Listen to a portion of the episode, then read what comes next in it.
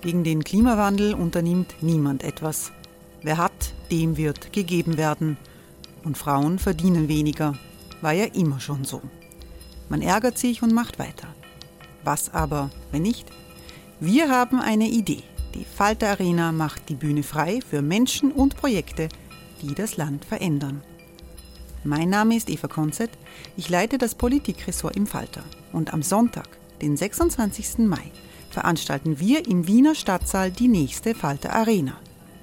Mit dabei unter anderem der ehemalige Politiker und Neosänger Matthias Strolz, Theresa Imre von Markter, Sonja Jöchtel von Love Politics oder Kari Ochsner von Ochsner Wärmepumpen. Machen statt jammern. Wir schauen uns an, wie das funktionieren kann. Kommen auch Sie vorbei. Alle Informationen und Tickets finden Sie unter falter.at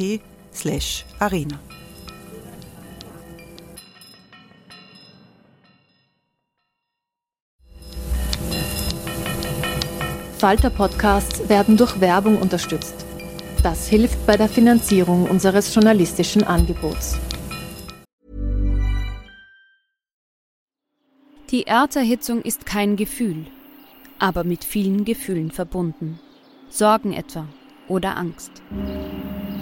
Eine Veranstaltung gegen diese Ohnmacht ist Tipping Time, eine Klimakonferenz der Zivilgesellschaft. Von 9.5. bis 11.5. findet Tipping Time in Kooperation von Globe Art, Solektiv und Tangente St. Pölten statt und lädt ein zu Diskurs, Diskussionen und Workshops mit namhaften Vortragenden wie Nikolai Schulz und Friederike Otto. Weitere Informationen finden Sie auf www.tangentesanktpölten.at.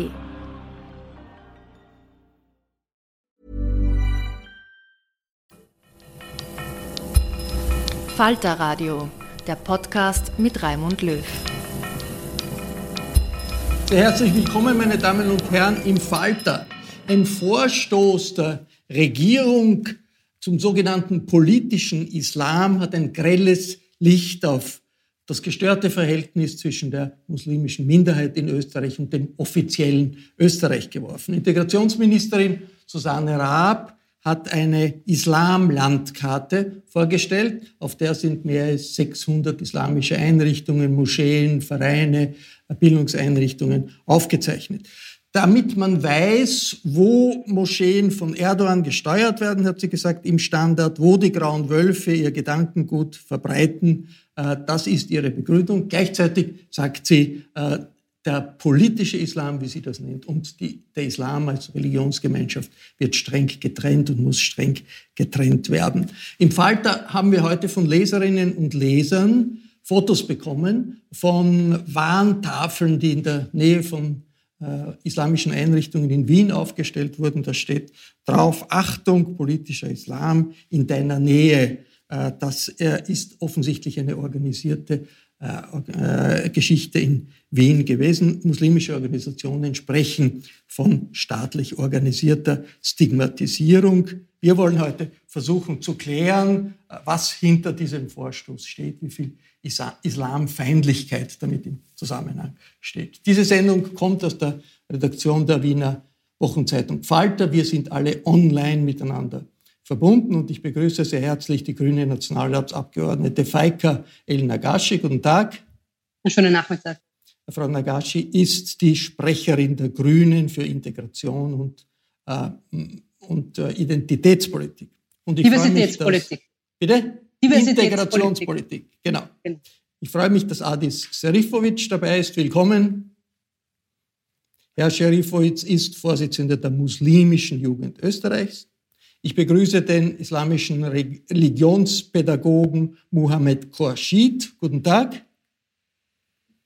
Herr Khorshid leitet den wissenschaftlichen Beirat der Dokumentationsstelle zum politischen Islam und ebenfalls mit dabei ist der Integrationsexperte Kenan Günger. Guten Tag. Herr Günger berät die Bundesregierung, die Stadt Wien, viele anderen Stellen und er ist ebenfalls Mitglied des wissenschaftlichen Beirats dieser Dokumentationsstelle. Frau Abgeordnete, wie die Integrationsministerin diese ominöse Karte präsentiert hat, groß hinter dem Podium, da waren viele schockiert, weil das ja nicht im luftleeren Raum passiert ist, sondern im Rahmen einer äh, politischen Auseinandersetzung, einer politischen Kampagne. Jetzt spricht der Wiener Bürgermeister von Stigmatisierung der Muslime, viele anderen sagen das auch. Äh, der Wiener Bürgermeister sagt, das fördert die Spaltung der Gesellschaft nach Religionsgemeinschaften. Wie Sie diese Karte gesehen haben, was war da Ihre Reaktion? Genau, wir, waren äh, schockiert, ich war schockiert. Ähm, es ist so, dass diese Karte ja nichts Neues ist. Also sie war mir auch bekannt seit äh, vielen Jahren. Ähm, sie war ein Forschungsprojekt, sie ist auch immer noch ein Forschungsprojekt und hat als solches nie die Öffentlichkeit gefunden, die sie jetzt hat und nie die politische Brisanz, die sie jetzt hat. Und das macht einen großen Unterschied. Und wir haben dann auch gleich deutliche Worte gefunden, nämlich um zu kommunizieren, das ist jetzt nicht ein grün-türkises oder ein türkis-grünes Projekt. Das ist nicht ein Projekt, hinter das sich die Grünen stellen.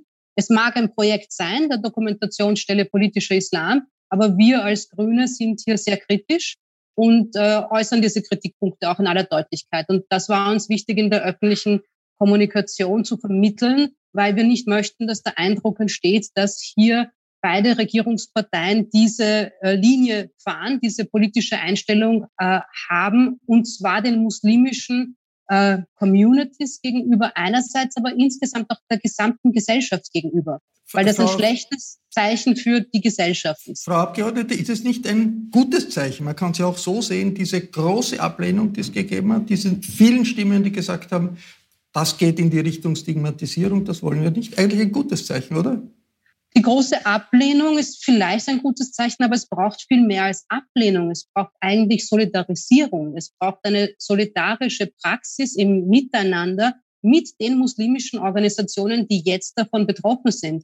Und es sind ja nicht erst jetzt davon betroffen. Und das ist zum einen das, was Sie beschrieben haben. Es werden jetzt Schilder im öffentlichen Raum angebracht. Es gibt Beschimpfungen, es gibt Beschmierungen. Der antimuslimische Rassismus steigt. Das ist belegt von mehreren Organisationen, die in diesem Bereich dokumentieren und, und beobachten und das auch immer wieder kommunizieren. Also wir haben gesellschaftlich die Gefahr der Spaltung und wir müssen gerade im Bereich der Integrationspolitik hier integrativ hineinwirken und gesellschaftlichen Zusammenhalt und Zugehörigkeit fördern. Herr Korschid, diese Landkarte kommt ja nicht von Ihnen, sondern ist an der Universität Wien äh, ausgearbeitet worden, die sich jetzt distanziert davon. Haben Sie unterschätzt die äh, Polarisierung, die es rund um dieses Thema gibt und die Aggressionen, die jetzt plötzlich hochgekommen sind?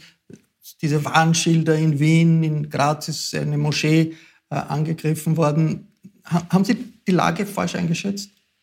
Bevor ich jetzt äh, auf die Frage beantworte, möchte ich klar sagen, dass wir in der Doku-Stelle äh, ähm, also scharf kritisieren und nicht nur kritisieren, sondern auch verurteilen diese Aktionen, die wir heute erlebt haben, äh, dass von Identitären, von Rechtsextremisten äh, diese Karte missbraucht wird, äh, damit äh, eben Moscheen denunziert werden oder diese Schilder, die da geklebt äh, werden. Das ist alles äh, unhuman und das ist nicht im Sinne der Sache und das hat uns auch dazu bewegt, äh, nicht nur eine entsprechende Presseaussendung zu machen, sondern die Karte wird jetzt nicht mehr äh, für jeden zugänglich sein, außer wenn man registriert ist. Und ich habe vorhin mit Professor Aslan telefoniert, weil wir in Sorge sind, wenn ähm, die Karte so missbraucht wird von Rechtsextremisten, äh, dass nicht jeder hier den Zugang hat, sondern nur die. Das ist, das ist News, Herr Koschit. Die Karte ist nicht mehr jetzt im Internet.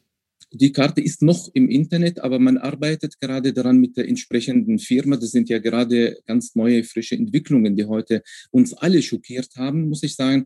Das, äh, und deshalb wird gerade daran gearbeitet, dass äh, nicht jeder Zugang hat, der nicht registriert ist. Denn, und da komme ich jetzt auf Ihre Frage, Sinn der Sache war, dass wir das äh, muslimische Leben, das ist die Intention dahinter, dass wir das muslimische Leben in Österreich sichtbar machen. Und äh, wie Frau Nagashi auch zu Recht gesagt hat, die Karte war zwischen 2012 und 2019 fast acht Jahre lang online und zugänglich. Sie wurde jetzt ein Stück ausgebaut, äh, ein Stück aktualisiert und da sind noch äh, einige Dinge, die noch aktualisiert gehören äh, in der Karte. Und deshalb verstehe ich jetzt nicht die plötzliche Kritik, wo man sagt, jetzt plötzlich werden Muslime stigmatisiert, wieso die ganzen acht Jahre nicht? Noch dazu möchte ich eins äh, sagen, ich zeige Ihnen das, ich weiß nicht, ob man das sieht, eine Islamlandkarte, sehr ähnlich wie unsere, Das ist von EGMG europaweit. Sie können darauf klicken und dann sehen Sie gleich die Adresse, die Telefonnummer, äh, Name der entsprechenden Moschee. Und davon gibt es etliche von den muslimischen Dachverbänden selbst. Aber die sind also, ja nicht gefragt worden hier. Das war ja der Unterschied. Nein, das, ist der, also der, hier der Vorwurf am Anfang war die, die Rhetorik. Der Vorwurf war, wenn ihr jetzt alles zugänglich macht, die Adressen äh, alles sichtbar macht, dann gefährdet ihr die Muslime. Aber die waren ja acht Jahre lang in dieser Karte, die war ja online. Und da gibt es e etliche solche Projekte in Österreich wie in äh, Deutschland übrigens Insan e.V. haben auch ähnliche äh, äh, Karte für Moscheegemeinden. Es gibt etliche solche Karten in Europa übrigens. Also das ist keine äh, Entwicklung oder wie äh, gestern ein Journalist hier in Deutschland mir gesagt hat, ich verstehe die ganze Aufregung, das ist ja nichts Spektakuläres. Da gibt es etliche solche Islamkarten. Wenn die Kritik aber jetzt inhaltlicher Natur ist, dass man sagt, Moment, da gibt es eine falsche Information, da gibt es wunderbar. Da haben wir in der Pressekonferenz eingeladen, auch die entsprechend sich zu melden bei Professor Aslan, um das zu aktualisieren. Wir berufen uns hauptsächlich auf die äh, äh in, im, im Netz ohnehin schon gefundenen. Das, äh, das ist äh, natürlich immer eine, eine Frage der Kontextualisierung. In welchem Rahmen, in welchem Zusammenhang passiert so etwas? Herr Scherifovic, Sie haben gesagt, Sie wollen gerichtlich vorgehen gegen diese Karte. Was ist der Kern Ihres Vorwurfs? Na, es ist auf jeden Fall der Sicherheitsfaktor und der datenschutzrechtliche Faktor, der jetzt auch neu ist. Ähm, es ist höchst problematisch, dass vor allem viele Privatadressen online sind, wie zum Beispiel meine persönliche. Und es ist höchst problematisch, dass ich, ich habe Besuch am Sonntag bekommen von einem neugierigen Bürger, der einfach mal schauen wollte, ist es jetzt wirklich so, dass die muslimische Jugend hier ist? Ähm, und das ist ein hohes Sicherheitsrisiko für alle Betroffenen. Und hier muss man einfach auch die Betroffenen selbst fragen, ob die das wollen. Und wenn ein starkes Nein kommt, so bitte verwenden Sie meine Daten nicht, ähm, dann ist die logische Konsequenz für mich, dass wegen diesem Sicherheitsrisiko die Karte runtergenommen wird. Ja. Sie, Sie, Sie sagen, Sie werfen ja auch äh, der Dokumentationsstelle politischer Islam vor, äh, dass die Stigmatisierung gefördert wird, dass hier die Islamfeindlichkeit in, Österreich nicht ernst genommen wird oder sogar gefördert wird. Könnten Sie nicht dort mitmachen und sagen, okay, wir bringen uns ein, vielleicht können wir dort etwas durchsetzen, was der Polarisierung in Österreich entgegenwirkt? Grundsätzlich sage ich das immer wieder gern, die muslimische Österreich ist offen für Gespräche und wir sind bereit, auf einem Tisch miteinander zu sitzen. De facto hat es für diese Islamkarte keine Anfrage für irgendein Gespräch gehabt. Ich habe es bei der Pressekonferenz erfahren. Ich habe geschaut, wer da oben ist und ich habe die Adressen gesehen. Dementsprechend war das Ergebnis so. Herr Günger, was ist da schiefgelaufen? Also ähm, ich war selber sehr wirklich überrascht, weil es ja nicht in der Absicht des Verfassers war, äh, sowas, dass sowas passiert und war wirklich eher konsterniert und habe aber natürlich für mich gefragt, was passiert denn gerade dort? Also wie kann eine Landkarte, die schon mal da war, die dann aktualisiert wird, auf einmal solche Wogen auslösen? Und da glaube ich, ist es gut, einen selbstkritischen und analytischen Blick drauf zu werfen. Ich glaube, es gibt da drei Momente, die eine zentrale Rolle spielen. Das eine ist schon erwähnt worden. In der Tat, der politische Kontext hat sich im Laufe der zehn Jahre doch verändert. Das heißt, wir haben in, äh, so aufgrund der Annäherung der Türkisen auch zu der äh, FPÖ damals und auch um den Stimmen dort zu halten, wird ein zunehmend restriktiver Kurs in der Integrationspolitik betrieben. Äh, es ist richtig und richtig, auf die problematischen Strukturen und Tendenzen innerhalb der muslimischen Organisation hinzuweisen. Aber es hat die Balance gefehlt, auch zu sagen, was alles gut funktioniert. Man hätte über sozusagen den politischen Islam sprechen müssen, aber man hätte auch zugleich das Thema antimuslimischen Rassismus betonen müssen. Wenn es diese Innenbalance gibt, erscheint eigentlich der Eindruck, dass es sehr einseitig ist und dass es politisch zum Teil kampagnisiert ist. Und wenn der, wenn der Rahmen schief hängt, ist alles, was sie da drin machen, immer etwas schräg. Von daher glaube ich, dass es auf der politischen Ebene erstmal so einen Misstrauen gibt der da eine Rolle spielt. Auf der zweiten Ebene war es, glaube ich, ein Fehler, das muss man auch ohne weiteres sehen, das war nicht vermutlich so beabsichtigt. Die Islam-Landkarte ist ja kein Produkt der Dokumentationsstelle, sondern die Dokumentationsstelle hat die Landkarte finanziert, damit sie aktualisiert wird. Und ich würde vielleicht jetzt einen Satz noch dazu sagen, was mir wichtig ist. Ich habe über die zehn Jahre eigentlich so viele Anfragen von Bürgermeistern, von Schulen, von vielen interessierten Institutionen bekommen, die in irgendwelchen Kooperationen mit muslimischen Organisationen sein wollten. Und übrigens auch sehr viele Journalisten. Und da war es immer hilfreich, dass es so eine Landkarte gab, dass sie eine Idee haben, ach, wen haben wir denn in unserer Region? Wie, mit wem könnte man kooperieren? Das heißt, die, der Servicegedanke, den halte ich für richtig und wichtig. Aber dass der jetzt keine Rolle gespielt hat, hat möglicherweise noch diesen zweiten Faktor. Dort war, glaube ich, das Problem, dass die Dokumentationsstelle diese Islam, also dass die Islamlandkarte im Kontext der Dokumentationsstelle gegen islamistischen Extremismus vorgestellt worden ist. Der Zusammenhang das heißt, ist ja auch von der Ministerin hergestellt genau, worden. Genau, aber der institutionell, sozusagen, wenn Sie das institutionell in den Rahmen stellen, sozusagen, und auch sozusagen in dieses Frame, dann äh, glaube ich, geht alles unter. Und ich habe mir die Pressekonferenz gut angeschaut. Man hat ja bewusst gesagt, äh, wir wollen auch die Leistung der Muslime zeigen. Aber ich glaube, diese Unterscheidung der Differenzierung geht da unter. Und als, vielleicht als letzten Punkt, ja bitte. Vielleicht für den letzten Punkt? Okay, bitte. Bitte, bitte, den möchte, Punkt, bitte sagen Sie noch letzten Punkt. Dann ist es zu Ende, dann wird es, äh, glaube ich, ganz rund sein. Und ich glaube, was wir völlig unterschätzt haben, und das würde ich auch selbstkritisch in alle Richtungen sagen, ist die Bildsprache, die daraus entstanden ist. Also wenn Sie eine Karte haben, die so klein ist, eine Österreich-Karte, und dort sind Sie eigentlich eine völlige sozusagen über, Überwanderung, sozusagen, Sie sehen nur noch islamische Moscheevereine. Also die Invasion, nicht? Ja. Genau, genau. Das, das Bild einer Invasion. Hat genau. Das hat einen Backlash auf beiden Seiten. Auf der einen Seite hat es von den Ressentiment, also von der äh, integrationsskeptischen Bevölkerung bis zu der sozusagen rassistischen, das hat den Unmut ausgelöst. Oh Gott, wir werden sozusagen, wir sind überwandert schon längst auf der Seite der Muslime hat es jetzt das, die Angst gelöst, sagen, oh Gott, jetzt zeigt man auch mit dem Finger auf uns. Und erst wenn alles drei aufeinander kommt, entsteht so ein Stimmungsbild, wo man das alles in Frage stellt, obwohl die Intention eine andere war. Herr Gorschid, wie kann man wegkommen aus dieser Situation, wo sich offensichtlich, wo man sich verrannt hat? Wie kann man dazu kommen, äh, äh, was Herr Günger sagt, dass wir versuchen, die äh, Islamfeindlichkeit, die es gibt in Österreich, in Rechnung zu stellen und auf der Grundlage dessen, dass wir das nicht wollen, dann die ganzen Diskussionen über das, was Sie politischen Islam nennen, beginnen? Indem wir die Debatte versachlichen. Und das ist das, wofür wir die ganze Zeit appellieren. Versachlichen wir die Debatte, nicht diffamieren, niemanden, also auch nicht gegenseitig, nicht emotionalisieren die Debatte, nicht mit Ressentiments argumentieren, sondern mit Sachlichkeit.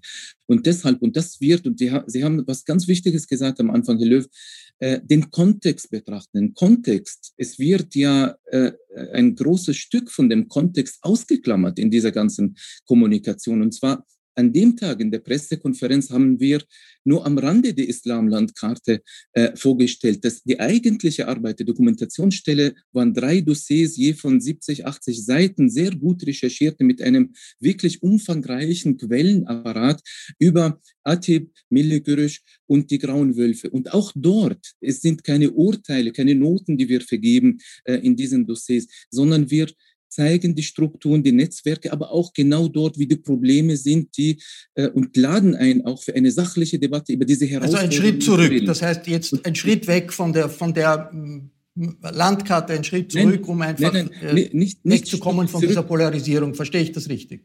Ja, also wir wollen differenzieren, indem gesagt wurde, und das wird alles ausgeklammert, und deshalb unterstelle ich jetzt erstmal den Kritikern, also nicht bösartig unterstelle ich, aber ich beobachte das, dass sie sehr einseitig selektiv etwas rezipieren. Also man hat eine Pressekonferenz, man zeigt eine Islamkarte und ist man nicht müde geworden zu wiederholen, das ist nicht politische Islam, das sind die Moscheen, wir wollen sie sichtbar machen, aber wo Problemstellen gibt oder wo Herausforderungen besser gibt, über die wir reden wollen, sind folgende und dafür gibt es die Dossiers. Jetzt meine Rückfrage an alle Beteiligten, auch an die Kritiker vor allem.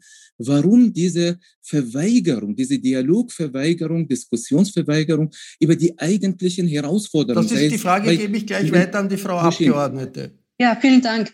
Ja, aber die mediale Rezeption Ihrer Pressekonferenz, da können Sie ja jetzt nicht den Medien unterstellen, dass hier ein selektiver Blick erfolgt ist. Kritikern, die Medien Kritikern haben, hab aber Kritiker es war die mediale, die mediale Rezeption. Da ist schon Kritiker. gesprochen worden von einer staatlichen Watchlist. Das ist ja das Problem. Und ich möchte darauf zurückkommen. Wir sind ja alle keine Politneulinge. Es ist ja nicht so, dass das einfach so passiert, weil es ist ein, ein, ein Schnitzer in der, in der Kommunikation. Es gibt ein zentrales Instrument der Integration in der österreichischen Integrationspolitik und das ist der österreichische Integrationsfonds.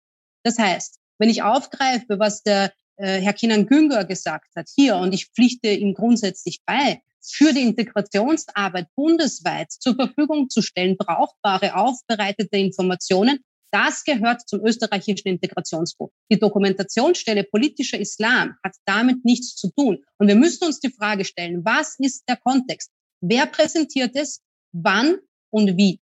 Und das ist auf die schlechtestmögliche Art und Weise passiert. Hier ist nicht nur Vertrauen äh, zerschlagen worden, sondern es ist ein Sicherheitsrisiko entstanden. Und als solches müsste diese Karte sofort offline genommen werden. Es reicht nicht zu sagen, wir arbeiten daran, im Hintergrund ein Registrierungssystem zu etablieren. Und es kann sein, dass das technisch zwei Tage oder zwei Wochen dauert. Es müsste sofort offline genommen werden, bis hier dieses Safeguarding etabliert werden kann, damit kein Sicherheitsrisiko mehr da ist. Weil das ist nicht im Sinne von, von niemand hier, so wie ich die Wortmeldungen verstanden diese, diese Forderung, dass die Karte. Ich habe eine Frage. Ist diese, gilt diese Forderung vom Bischof, EGMG und ja, ja, das, aber das ist in, in, einem anderen Zusammenhang. Ich meine, das ist der evangelische Bischof sagt jetzt offline, wenn die ähm, Vereinigung äh, so verstecken, jüdischer Hochschülerinnen verstecken. und Hochschüler ist das das Ziel? Sagt, das, ist das, was man will? Das ist, ist schief gelaufen. Wäre vielleicht der beste Weg, oder? Also Hinterhofmoscheen. Jetzt der Hinterhofmoscheen. Dürfte ich, dürfte ich dazu, bitte, ich würde gerne was dazu sagen. Ich glaube, äh, das wirkliche Problem ist, dass es auch so stark medial zelebriert wurde. Also erstmal so medial präsentiert wurde. Es wäre was völlig heute was ganz anderes, wenn es die Universität selber vorgestellt hätte. Dann wäre, würde das auch sozusagen nicht diese Breitenwirkung haben wie damals. Und ich glaube, man könnte diese, diese, ähm, diese Islamlandkarte ich nehme die Bedenken, die Sie hatten wegen der Daten, dem Datenschutz schon richtig ernst. Also das, das sind handwerkliche Sachen, die man gut machen muss.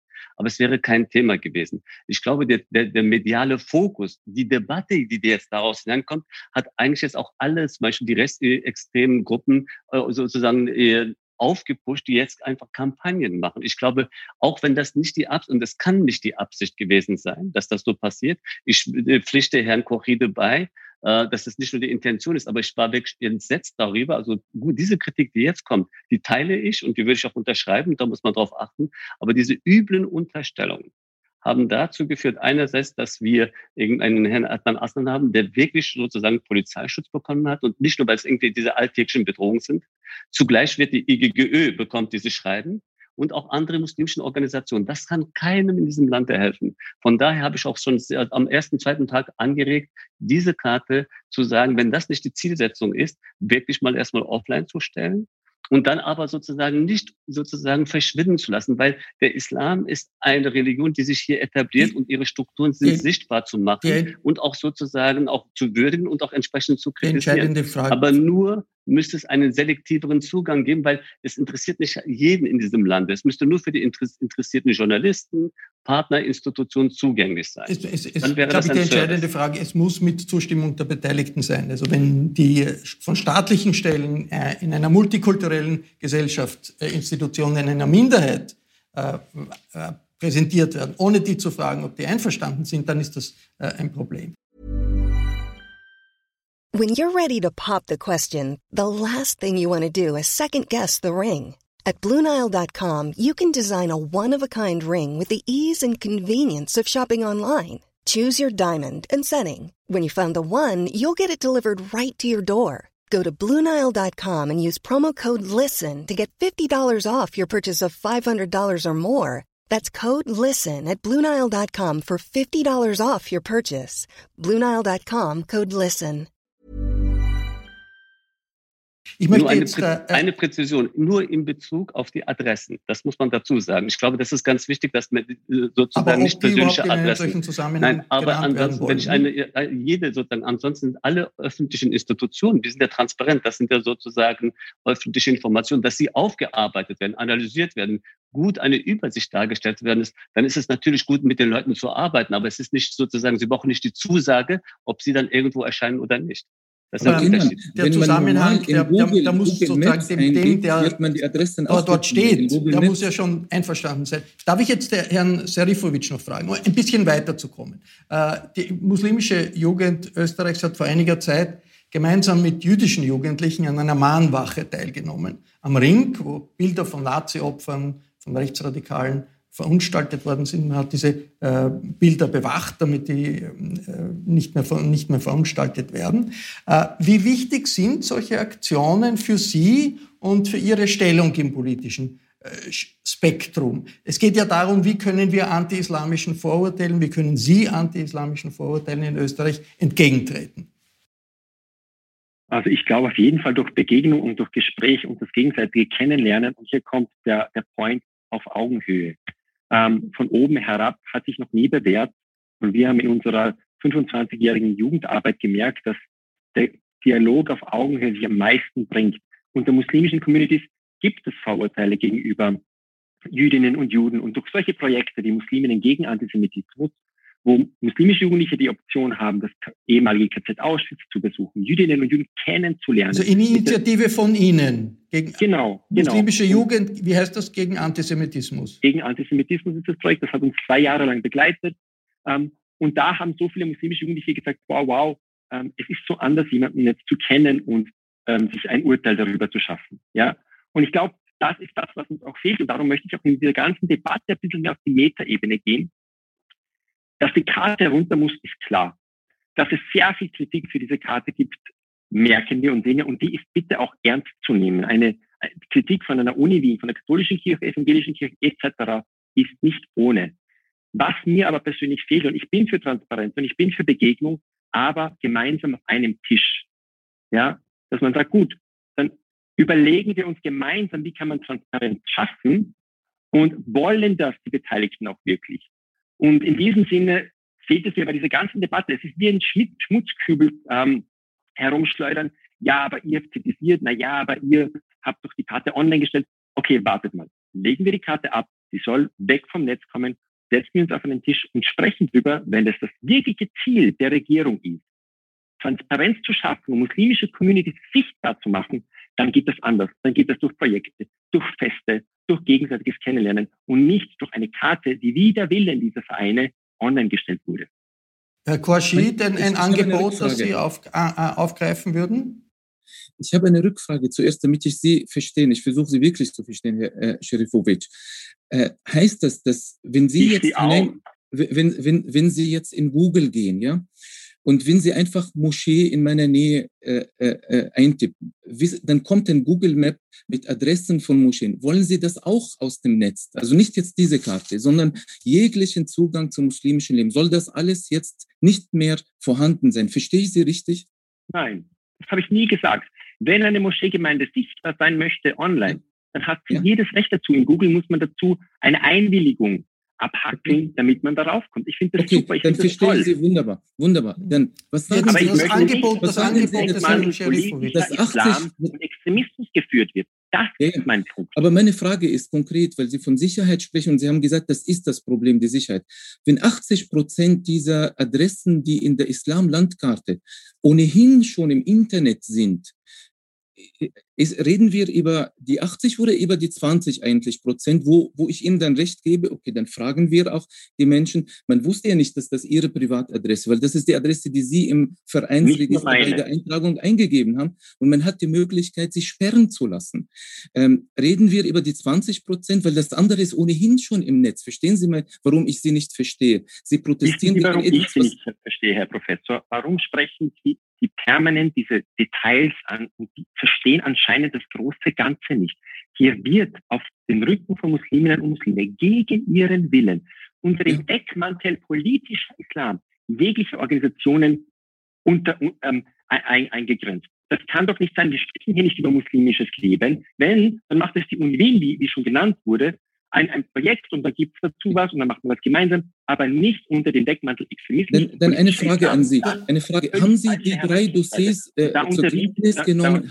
Ganz, ganz, ganz, ganz, kurz noch, äh, Herr Korschid, und dann möchte ich die Frau Abgeordnete noch was fragen. Bitte, Herr Korschid. Haben Sie die drei Dossiers zur Kenntnis genommen? Warum diese Diskussion Verweigerung? Also warum Sie, nehmen Sie etwas... Aber wir diskutieren ja jetzt. Gerade, gerade wir Muslime leiden, bitte nur ein Satz, gerade wir Muslime leiden darunter, dass man äh, den Koran von uns nimmt und sagt, irgendwo, ja, da steht das. Und man klammert alles andere umherum aus. Darunter leiden wir.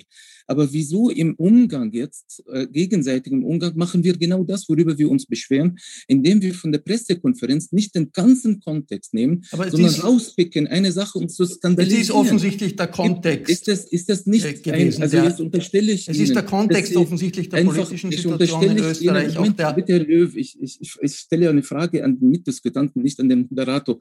Jetzt, ich, ich, ich unterstelle Ihnen, dass Sie keinen Willen haben, über die Herausforderungen bei ATIP, bei den Grauen Wölfen, bei Milligörisch reden wollen. Und deshalb gehen sie zu Nebenschauplätze und sie reden die ganze Zeit über die Karte, um abzulenken und ja nicht über die Herausforderungen, die in den Und da gibt es unterschiedliche Nehmen Sie die Karte offline, nehmen Sie die Karte offline, Frau Abgeordnete. sprechen wir auch nicht mehr über die Karte. Herr Roschid, nehmen Sie die Karte offline und wir sprechen nicht mehr über die Karte.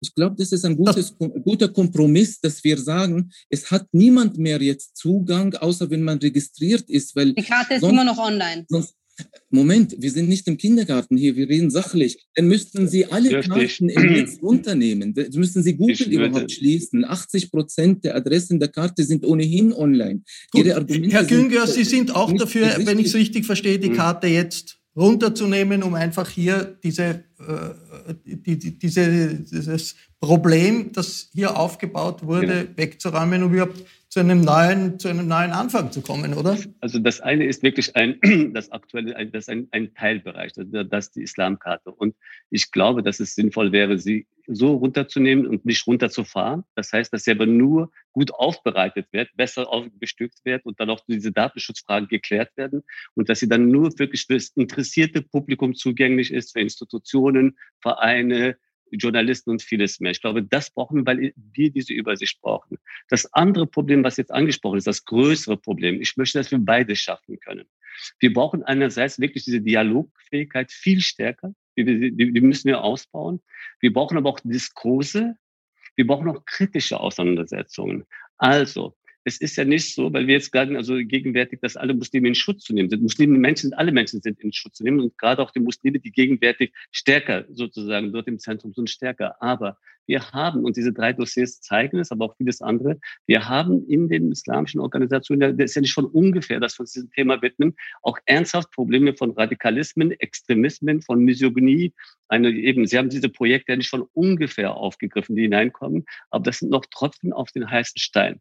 Ich freue mich für jedes Projekt, was getan werden will. Aber wir sind noch wirklich dort Lichtjahre noch entfernt, in vielen Bereichen dort weiterzukommen. Wenn ich sehen würde, und das wäre vielleicht ein Zeichen heute, also ich finde, dass auch die Frau Ministerin, die Dokumentationsstelle, alle sich jetzt gegen diese Aktionen, die gegen die Moscheen gerichtet worden sind, dazu Stellung nehmen und sagen, dass das nicht sein darf, dass man so eine Form nicht vielleicht, akzeptieren kann. Vielleicht ich möchte aber auf der anderen Seite nur den Satz, dass die muslimischen Organisationen zeitgleich auch sagen, dass sozusagen ein äh, Ednan Aslan, dessen Frau, dessen Familie sozusagen wirklich mit übelsten Morddrogen jetzt besehen werden, das gemeinsam sagen. Ich halte das wirklich nicht mehr aus, dass Absolut. jeder nur die Empathie für sich hat und nicht mehr für die anderen. Wir wären Absolut. einen Schritt weiter und vielleicht ist das auch ein Lernmoment. Absolut. Serifovic, Sie sind einverstanden. Ah, ich bin absolut dafür, dass jeder in diesem Land in Frieden leben kann und niemand sich Sorgen machen muss, dass seiner Familie oder sich selbst irgendwas passiert. Dass der Herr Aslan unter Polizeischutz ist, ist ein Skandal, dass überhaupt sowas geschehen kann. Und darum nochmal mehr der Appell zum Dialog, zum Miteinander, versachlichen, auf einer Metaebene gehen, aber nicht zwei Meinungen, die aufeinanderprallen und nicht zueinander finden. Und ich, Herr Günger, danke, dass Sie das auch gesagt haben. Ich finde das extrem wichtig. Und dennoch möchte ich hinweisen, dass wir in unserer Gesellschaft auch viele andere Probleme haben, wie den Rechtsradikalismus, wie den Antisemitismus, die sehr schnell, denen schnell die Show gestohlen wird mit dem Islamthema, mit dem politischen Islamthema, das permanent aufpoppt, wenn mal, mir scheint es so, die Regierung in einer Krise ist. Und davor, glaube ich, haben Musliminnen und Muslime, oder ich zumindest, das haben wir satt. Frau, als Spielball für Politik verwendet zu werden. Frau Abgeordnete, wie könnte ein Neuanfang aussehen nach diesem ziemlichen Debakel rund um diese Islamkarte? Also ich, ich kann das in den Mittelpunkt stellen, was äh, wir jetzt jedenfalls machen werden als, äh, als grüne Regierungspartnerin. Und zwar haben wir das letzte Woche schon angekündigt. Wir suchen hier den Dialog, und zwar den Dialog auf Augenhöhe. Wir werden die muslimischen Organisationen, einige muslimische Organisationen zu einem runden Tisch einladen, noch vor dem Sommer, um jetzt hier über diesen Anlassfall zu sprechen, natürlich, aber darüber hinaus nicht nur einen, einen äh, einzelnen Moment zu schaffen des Austausches, sondern einen strukturierten, institutionalisierten Dialog. Das ist das, wovon ich überzeugt bin und auch wir als Grüne, dass wir diesen Dialog brauchen. Natürlich wäre es mir lieber, wir haben diesen Dialog angesiedelt auf Regierungsebene. Es ist nicht die Sache alleine einer Partei. Aber wir werden das jedenfalls machen, weil wir davon überzeugt sind, dass es richtig ist und mehr noch. Ich glaube, dass die Politik und besonders die Integrationspolitik vorteilhaft wirken muss, was die Werte und die Haltungen anbelangt, mit denen wir Politik machen. Weil das reflektiert auf die gesellschaftliche Ebene und auf unsere Erwartungen, wie wir möchten, dass Menschen in diesem Land miteinander umgehen. Das heißt, es ist noch einmal eine besondere Verantwortung hier da. Und wenn wir diesen Dialog vorleben, dann ist das auch schon ein, ein Zeichen äh, für die Art der Integration, wie wir sie verstehen. Vielen Dank, ich Frau es, ich finde nur, nur eine Anmerkung. Ich finde es sehr schade, wirklich auch traurig, dass es nicht möglich ist, hier konstruktiver im Dialog zu sein zum jetzigen Zeitpunkt, aber von uns aus gerne auch in, in einigen Tagen oder in einigen Wochen Die noch Diskussion einmal. heute war ja schon äh, äh, ein bisschen auch Dialog und da hat sich auch einiges bewegt. Ich, äh, hätte noch ich bedanke mich, Frau Vorschlag. Abgeordnete. Unsere Sendezeit auf W24 äh, mit der, dem Sender, mit dem wir äh, diese Sendung produzieren, ist zu Ende. Das war eine Debatte über den Diskurs der Regierung zum sogenannten politischen Islam und die Gefahren der Polarisierung in unserer multikulturellen Gesellschaft. Ich bedanke mich sehr herzlich bei allen, die mit dabei waren. Danke für Ihr Interesse. Bis zur nächsten Folge. Sie hörten das Falterradio, den Podcast mit Raimund Löw.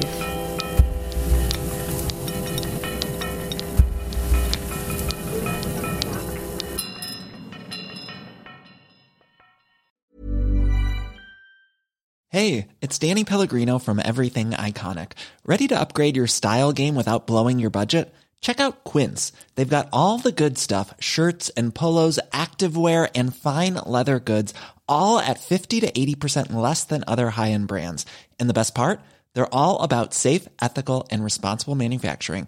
Get that luxury vibe without the luxury price tag. Hit up quince.com slash upgrade for free shipping and 365 day returns on your next order. That's quince.com slash upgrade. Hey, it's Paige DeSorbo from Giggly Squad. High quality fashion without the price tag. Say hello to Quince.